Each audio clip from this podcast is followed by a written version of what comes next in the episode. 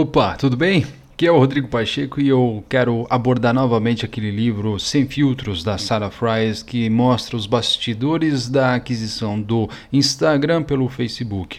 E no episódio de hoje eu vou falar um pouco sobre o choque cultural entre as duas plataformas, principalmente naquele primeiro ano dessa operação.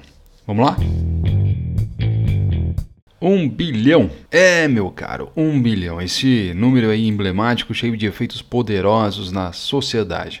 Vai dizer, querendo ou não, é um marcador que significa, especialmente aí no mundo dos negócios, que você alcançou um status único e intocável, se colocando, sei lá, num patamar que inspira não só admiração, mas claro, também merece destaque.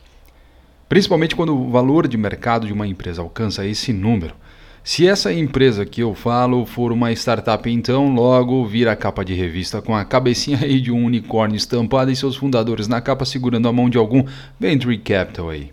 E quando você chega nesse número, muitas outras grandes empresas começam a olhar para você de uma outra maneira olham de uma maneira que, entre outros interesses, te fazem ser um ótimo ativo para aquisição. A aquisição de empresas sempre tem uma difícil fase de integração entre os CNPJs né, envolvidos. Principalmente quando se trata na autonomia ou na independência da empresa adquirida, outros tantos desafios acabam sempre tornando aí essa relação da, da, da aquisição, da fusão, um grande desafio à parte. Eu lembro alguns casos, por exemplo, da Zappos, quando a, a, Amazon foi, a Amazon comprou a empresa, né? O seu CEO na época, que infelizmente acabou morrendo até ano, é, ano passado, ele acabou ficando aí, digamos, é, é, é, de uma forma muito muito próxima, vai, à órbita do Jeff Bezos e a sua autonomia era muito limitada. Assim como o, o Google fez com os fundadores do YouTube lá em 2006. Com o Facebook e o Instagram até que foi diferente nos primeiros anos, mas o acordo inicial de manter a independência do Instagram não foi o suficiente para assegurar as pretensões de Mark Zuckerberg por muito tempo. E se você, né, assim como eu, já utiliza bem menos o Facebook no dia a dia, entenda que esse desuso aí da plataforma não é de hoje, tá? O ano era 2012 e o anúncio foi feito. Facebook acerta a compra do Instagram por 1 bilhão de dólares. E no mesmo ano, Mark Zuckerberg e seus amigos abriram aí o seu capital na bolsa de valores americana, o Facebook, começa a vender ações na Nasdaq. O movimento, entre outras coisas, representava uma clara intenção declarada do Facebook no mundo da internet, reter o máximo de atenção possível das pessoas dentro da sua própria plataforma. E o que os motivavam a isso era o seu objetivo como empresa, entre aspas, conectar o mundo por meio de uma rede social. Apesar da impressão nobre que a mensagem passava, no fim o que os caras buscavam mesmo era a atenção de todos pelo maior tempo possível dentro do Facebook, para que, querendo ou não, tudo isso fosse no final ser aí revertido em publicidade paga. Lembra? Pontinhos aí vermelhos de notificações, é, é, é, e-mails com mensagens informando o que tinha acontecido, chegando aí no teu, no teu inbox, na tua caixa de entrada todos os dias. As inúmeras marcações nas fotos de amigos e nos mapas das pessoas, além de convites convites para participar de grupos, de jogos online, entre outras interações. Tudo era feito, ou melhor, tudo é feito atualmente para você voltar e acessar a plataforma o máximo possível. Todas as atividades da empresa, decidir quais novos recursos criar, como projetá-los, onde os colocar no aplicativo, como os impor aos usuários, surgiam de uma obsessão religiosa pelo crescimento, promovida para os funcionários como uma missão moral. E aqui já tem uma característica né, evidente que a gente poderia diferenciar, digamos, as plataformas neste momento da aquisição, pois essa relação entre uma plataforma e seus usuários, ou seja, os usuários do Facebook com os do Instagram, eram totalmente diferentes. Você tinha de um lado o Facebook buscando o alto desempenho, aquela busca frenética pela métrica, independentemente do que você como funcionário da empresa estivesse fazendo, desde que isso fosse voltado aí para que o o, usuário final estivesse o máximo tempo logado e usando a plataforma, então estivesse tudo certo. Agora no Instagram era diferente. Enquanto o Instagram tentava dar novos interesses às pessoas, o Facebook no fim usava os dados para descobrir exatamente o que elas já queriam e aí seguir é, é, fornecendo-lhes mais do mesmo, ou seja, fazendo eles retornarem para a plataforma sempre que possível. Tudo a favor da retenção. Um verdadeiro estímulo contínuo para a pessoa não esquecer de ver o que está acontecendo na vida dos outros. E aí, se há estímulos contínuos sendo gerados na sua cabeça, na sua na frente da sua tela e assim por diante, logo há novos vícios sendo despertados. A estratégia do Facebook de dar às pessoas o que elas queriam seria acusada inclusive de viciar o mundo no equivalente ou digital do junk food. Isso demonstrava aí um forte posicionamento do Facebook em buscar agradar seus investidores com anúncios segmentados. Ao mesmo tempo que o site tinha tudo a ver com a personalização para organizar o seu feed de notícias, havia a preocupação de direcionar anunciantes para as pessoas. Isso gerava um incômodo muito grande para o Instagram. Para toda essa operação, a aposta em novos produtos era constante. Como toda aposta, havia aquelas que não viravam, e aí aquisições como do Instagram fazia muito sentido para o Face. Aliás, nem só para aumentar a base de usuários ativos essa estratégia servia, tá? Uma das consequências aí dessa atitude era simplesmente a busca pela aniquilação de qualquer plataforma que pudesse comprometer a atenção de alguém na internet que não fosse o próprio Facebook. Só para você ter uma ideia, todas as pessoas da empresa tinham acesso a toda a base de códigos do Facebook, bem como a permissão para fazer alterações no produto sem muita supervisão.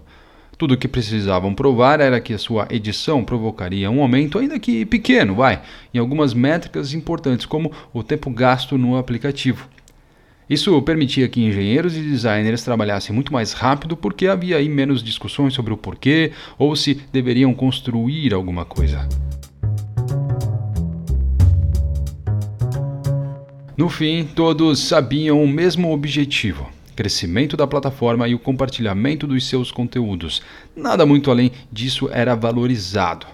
E essa cultura agressiva de crescimento era muito mais evidente no dia a dia do Facebook. E aí eu trago até aqui algumas frases, né? Por exemplo, de posters que você poderia é, é, ver e, e, encontrar por toda a empresa, tá? Em todas as paredes aí do Facebook. Esses posters tinham frases estilo: Ah, esta jornada está apenas 1% concluída. Ou outra frase dizia: o mais arriscado é não correr riscos.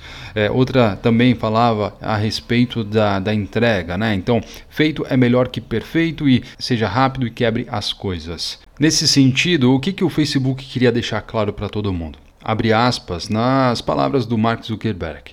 Seria fácil ser complacente e pensar que vencemos toda vez que chegarmos aí a um novo nível.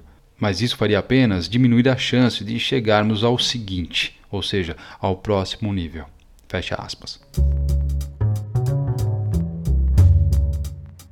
Mas beleza, vai, e o Instagram nisso tudo? Isso tudo só mostra, na verdade, o que o Instagram e seus colaboradores não eram. O Instagram queria que as coisas fossem cuidadosamente analisadas e projetadas antes de serem liberadas para os usuários. Humanos, não números. Artistas, fotógrafos e designers e não UADS, ou seja, usuários ativos diariamente. Eles não queriam limitar as pessoas a seus gostos e aversões. Queriam lhes apresentar coisas que nunca haviam visto.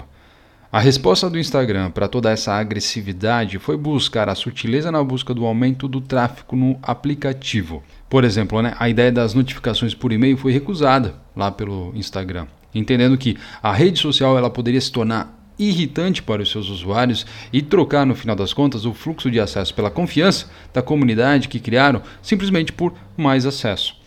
Enquanto o Facebook continha uma série de recursos concorrentes que sobrecarregavam, querendo ou não, a atenção dos seus usuários, o Instagram focava apenas naquilo que era minimamente interessante para que aquela pessoa pudesse usar. Uma das respostas para isso foi criar aí uma seção de fotos paralela ao mural de atualizações do usuário que abarcasse todas as fotos que alguém pudesse marcá-lo na rede social. Se você quisesse ver quais fotos você estivesse marcado, bastava olhar a seção e nada mais do que isso. Desde o início em que o Instagram foi comprado, a principal preocupação era manter a sua simplicidade. Seus fundadores diziam que se mudassem alguma coisa, teria que ser porque melhoraria o Instagram e não porque simplesmente ajudaria o Facebook a atingir uma métrica de crescimento. Apesar de toda a resistência, como eu falei no início, a evolução deste relacionamento chegou a um nível que estamos atualmente. Mensagens instantâneas, recursos para a criação de vídeos de curta duração, né, tanto nos stories quanto no feed conhecido aí como Reels, além aí de inúmeras possibilidades de filtros e outros recursos interativos foram criados.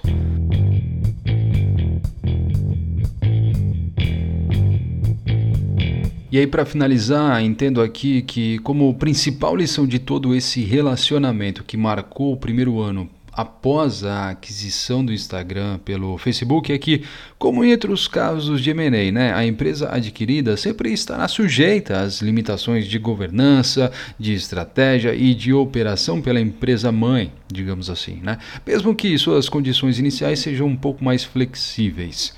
Apesar de tais limitações, o Instagram soube aproveitar tais momentos e aprendeu quais recursos poderiam ser usados a seu favor a partir das iniciativas que o Facebook promovia.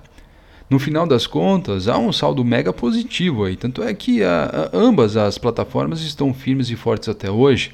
As duas culturas eram, a grosso modo, bem distintas e diretamente complementares ao mesmo tempo mas é inegável que o choque cultural entre as empresas faz da estratégia de aquisição algo ainda mais desafiador para todos os lados. Valeu, é isso aí.